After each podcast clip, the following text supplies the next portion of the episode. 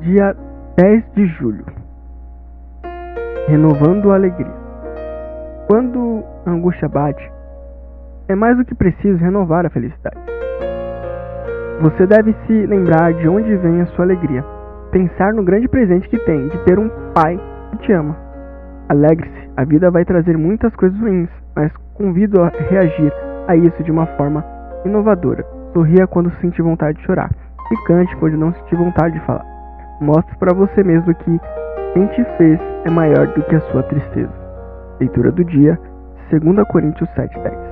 Esse foi mais um Diário de Jovem Pecador.